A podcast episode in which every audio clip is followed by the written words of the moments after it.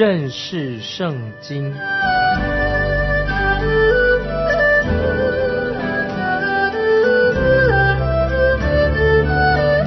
认识上帝的话，把上帝的话带到全世界。本节目是由认识圣经机构和环球广播电台联合制作，欢迎收听。亲爱的听众朋友，你好，欢迎收听认识圣经，我是麦基牧师。我们继续看箴言第三章二十三、二十四节，你就坦然行路，不致碰脚；你躺下，必不惧怕。你躺卧睡得甘甜，这节经文太好了。今天的人对人生常常有恐惧，心里害怕。每个人心里面都有恐惧，我们该怎么办呢？感谢神，神的话就是一切的答案。我们花很多的时间在走路啊，我们也睡觉，但是神保证我们能够行路平安，睡得香甜。感谢神，我们知道神的真理。就会保护每一位基督徒，这个实在太好了。不是你我有着什么真理，但是神的真理乃是要保护我们、护卫我们。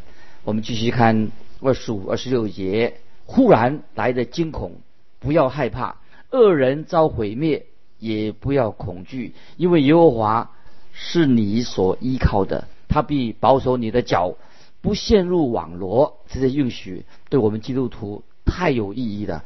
就说到忽然来的惊恐，不要害怕，听众朋友不要害怕，不要担心下一分钟会发生什么事情。神现在正在眷顾我们每一位听众朋友，每一位基督徒。神在每一分钟都仍然眷顾我们，下一分钟也眷顾我们，因为耶和华是你所依靠的，他必保守你的脚不陷入网罗。我自己啊，对主耶稣常常这样说，我相信主耶稣你会保守我。不致跌倒，听众朋友，我们对神有这样的信心，神也会保守听众朋友，保守我们不致跌倒。我们看二十七节，你手里若有行善的力量，不可推辞，当向那应得的人施行。听众朋友，当我们有行善的机会的时候，千万不要错过好机会哦。接下来我们看二十八节，在你那里若有现成的，不可对邻舍说去吧，明天再来，我必给你。能够行善的时候，听众朋友。不可以推辞，在罗马书新约罗马书十三章第八节上这样说：凡事都不可亏欠人，唯有彼此相爱，要常以为亏欠。凡事我们都不要亏欠别人，唯有彼此相爱，爱心方面我们是有常以为亏欠。这样的爱就能够看出这个人是否是神的儿女。听众朋友，你要知道，当我们欠钱的时候。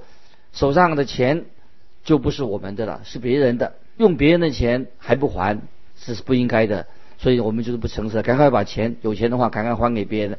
接着看这二十九节，你的邻舍既在你附近安居，你不可设计害他。听众朋友，说到我们人际关系跟别人的关系，邻居千万不要做一些损人不利己的事情，不要看别人有，自己没有。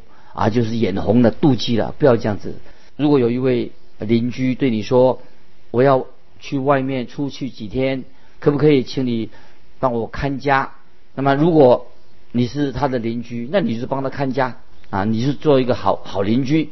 这是神给你一个实际的机会，要彰显你跟神的关系，好见证是帮助人认识耶稣基督的。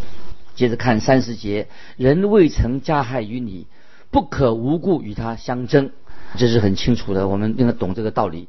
摩西律法已经做规定，不可以无故与人相争。无故与人相争就是一个罪行。所以，特别在今天我们在恩典之下，罗马书十二章十九节告诉我们说：“亲爱的弟兄，不要自己伸冤，宁可让步，听凭主怒，因为经上记着，主说：伸冤在我，我必报应。”听众朋友，所以我们在活在恩典之下。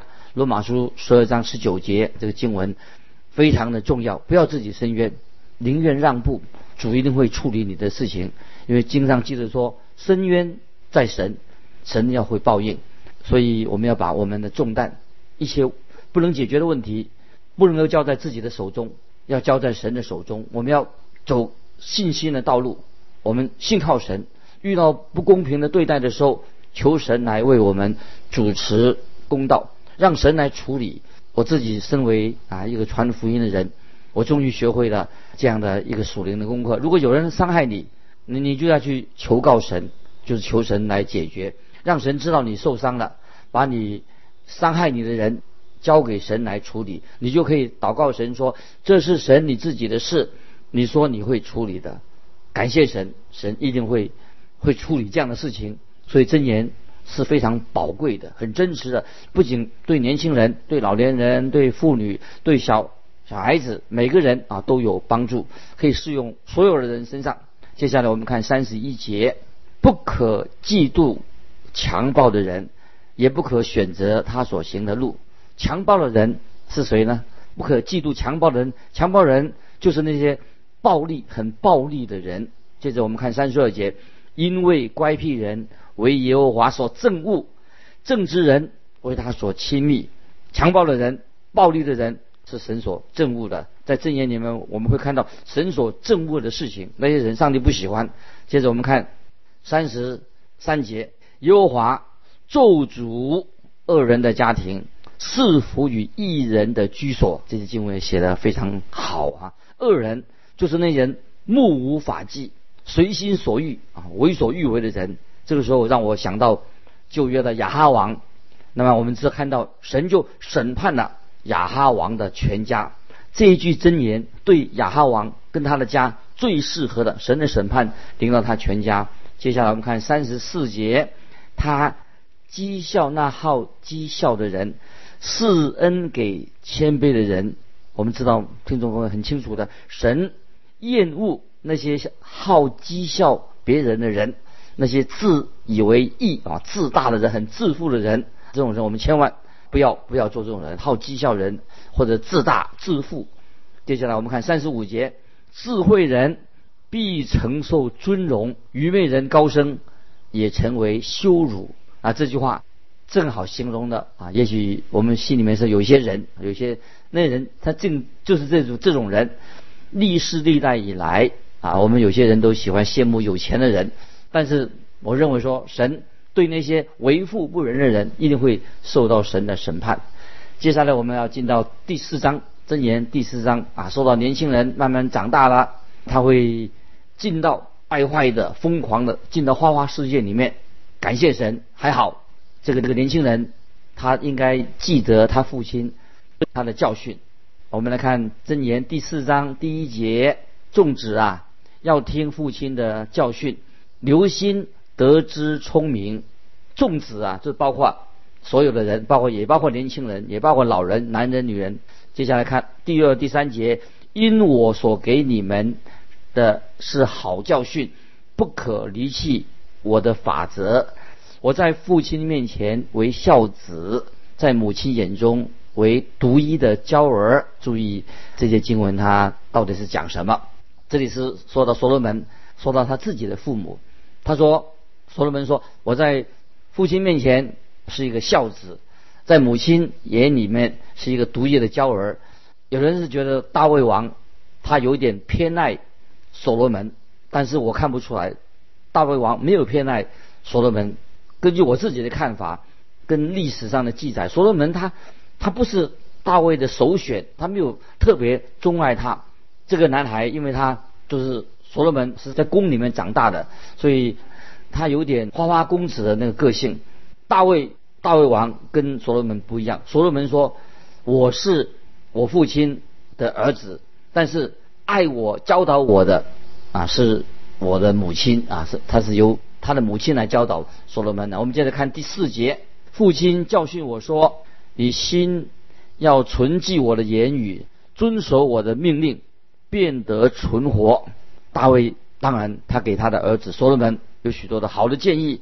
当所罗门做王的时候，大卫对他说：“你要像个男子汉。”大卫觉得所罗门他并不太像啊，不，他好像不是像一个男子汉。所以大卫说：“你心里要存记我的言语，遵守我的命令，变得存活。”那么根据大卫他自己的经验，他包括他自己，必须要遵守神的道。可能大卫自己也没有好好的，他觉得他自己也没有好好遵守神的道。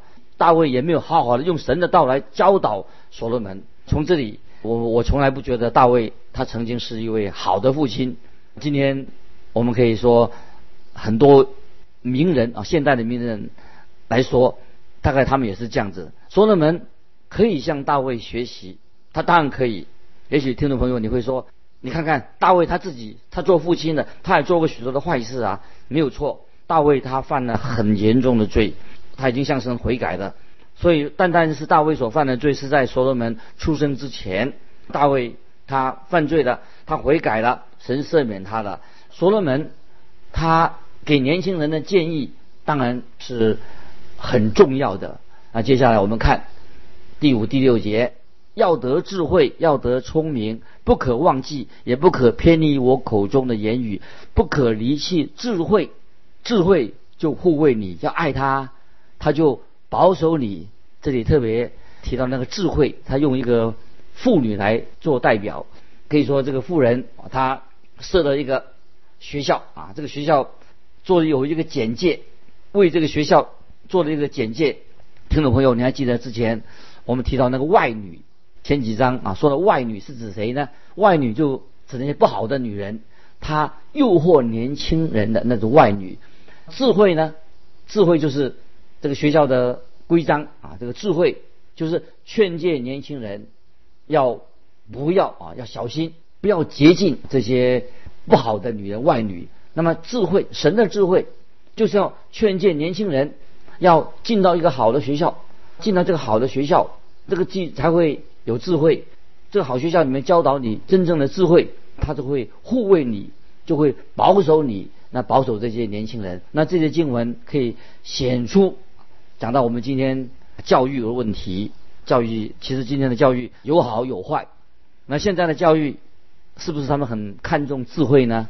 曾经有一位基督徒学者说：“爱神的人才有真正的智慧和知识，不爱神的人就不明白什么是知识和智慧。”这是给我们一个参考。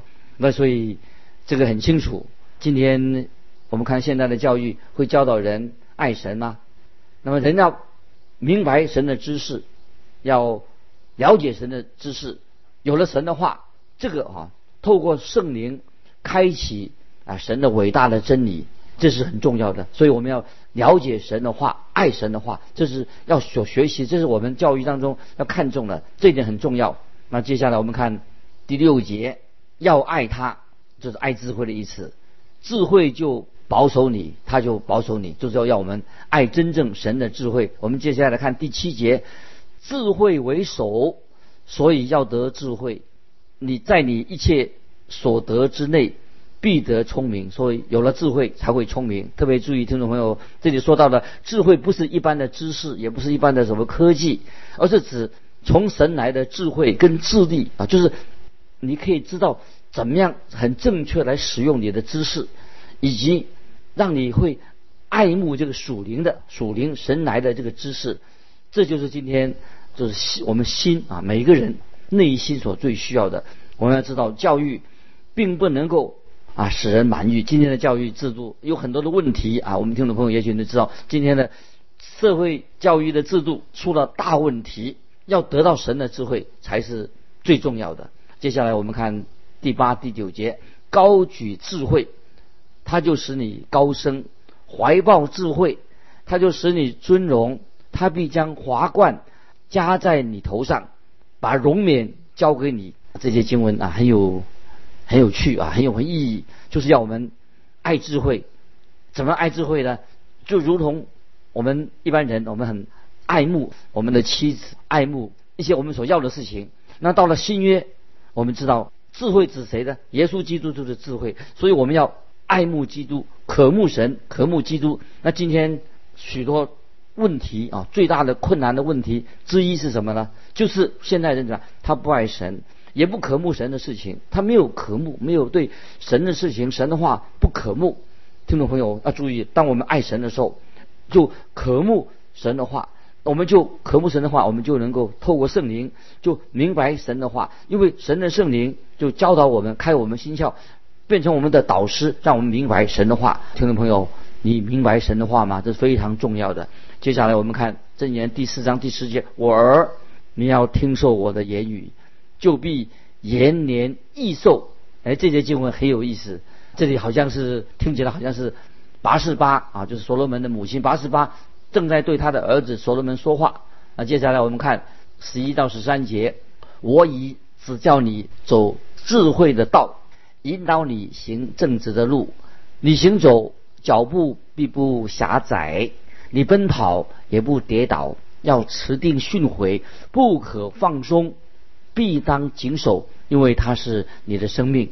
这些几上面这几节经文我们读过了，就是提醒我们年轻人要寻求神的智慧，特别说要持定训诲，那就是说你要看重智慧，要努力学习智慧，把智慧啊好好的要去学习。接下来我们看这个智慧怎么做一个解释。我们十四十五节，不可行恶人的路，不要走坏人的道，要躲避，不可经过，要转身而去。之前听众朋友，这些经我们已经做过解释了，就是要小心，小心恶人跟外女，要小心对这些人恶人跟外女要小心。那么当然这也可以应用在属灵的事情上面去，在归属灵事情上面。接下来我们看十六十七节，这等人若不行恶，不得睡觉，不使人跌倒，睡卧不安，因为他们以奸恶吃饼。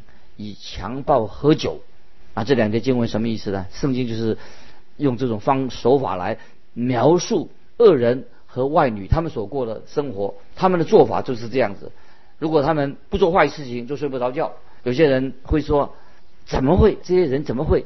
真不明白，怎么会做这种坏事呢？也真不明白，他们怎么会过这种这种很坏的啊，很可怕的日子呢？但是圣经已经说了，如果他们不做恶事，他们就不能过日子。所以，听众朋友，我们很难了解人的犯罪啊，人心比万物的诡诈，犯了罪啊，这个罪是非常可怕的，很深入人心。行恶的人可以说，真的是可以说是很诡诈，无恶不作的啊。所以，听众朋友，那么我们要这样很警醒，跟我们擦肩而过的人，我们周围的人不一定每个人都是好人，当然在周围会有好人，但是不是每一个人。都是好人，要注意，要留意啊！这个人是谁？所以我自己常常向神祷告说：“主啊，我这样祷告说，主啊，今天我会遇见一些新朋友，有些人我知道他会帮助我的，有些人可能他会伤害我。主啊，求你使我能够分辨。我也向神祷告说，遇到我需要帮助的人，主啊，你让我去就帮助他们。主啊，你帮助我，今天不会受到别人的后面来攻击我。我就向神这样祷告，因为。我们所遇到的人，有些是好的，有些是不好的，这是一个事实。那么我们要知道啊，我们今天所生活在这个世界里面，我们已经我自己已经学会了一些功课，重要的功课。有些人可以成为你的好朋友，成为你知心的朋友。那么你为这些好朋友向神感谢，因为这些人帮助你啊，能够叫你服侍神。但是有些人虽然他自称是基督徒。他却会扯你的后腿，听众朋友要小心啊，小心！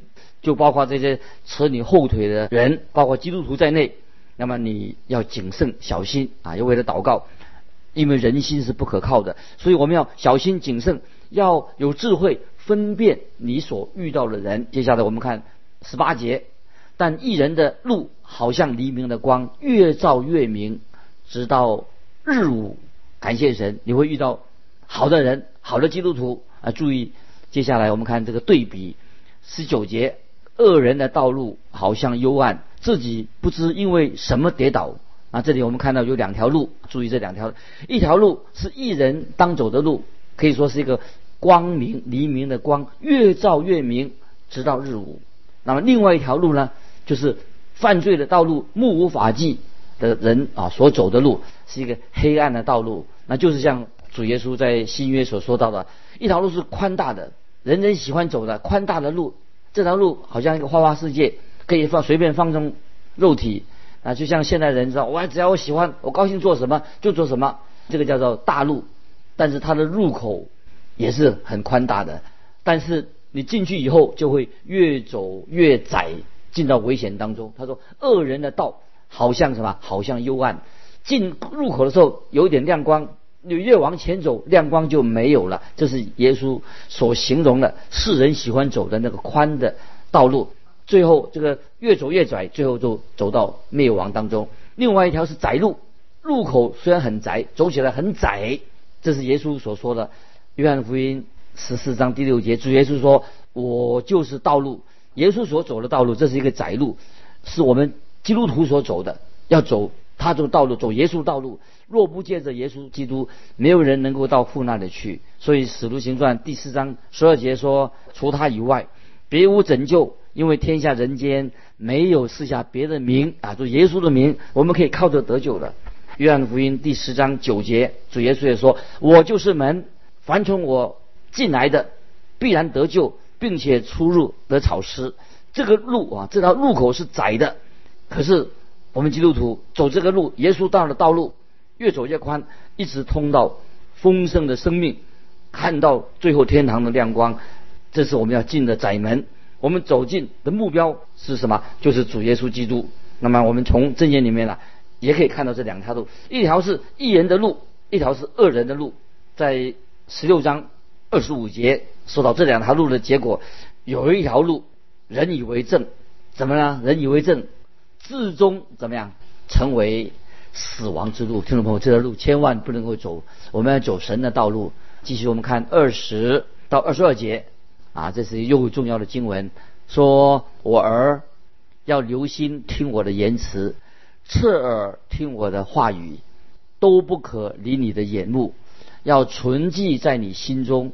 因为得着他的，就得了生命，又得了医治全体的良药。听众朋友，这句话刚才我们所读过了啊。耶稣说：“我就是门，凡从我进来的，必然得救，并且出入得草吃。”我们读到现在第四章真言所说的，说到要留心啊，偶尔要留心听我的言辞，侧耳听我的言语。都不可离你的眼目，要存记在你心中，因为得着他的，就得了生命，又得了医治全体的良药。这什么意思啊？这几节经文啊，我们想到真言，真言里面的话都是非常重要的。那这个时候诗篇一百一十九篇，医治全体的良药，得着他的，得了生命啊。诗篇一百一十九篇十一节这样说：我将你的话藏在心里，免得我得罪你。感谢神啊！这是神的话，将神的话、生命的道、生命的光啊，神的话就是圣经，生命之道藏在我们的心里面。因为得着他的，就怎么样？得了什么？就得了新的生命。神的话会让我们听众朋友，让你的生命带来了什么？带来了亮光，带来了真正的生命，带来了训诲，带来了引导，带来了喜乐。听众朋友，这是。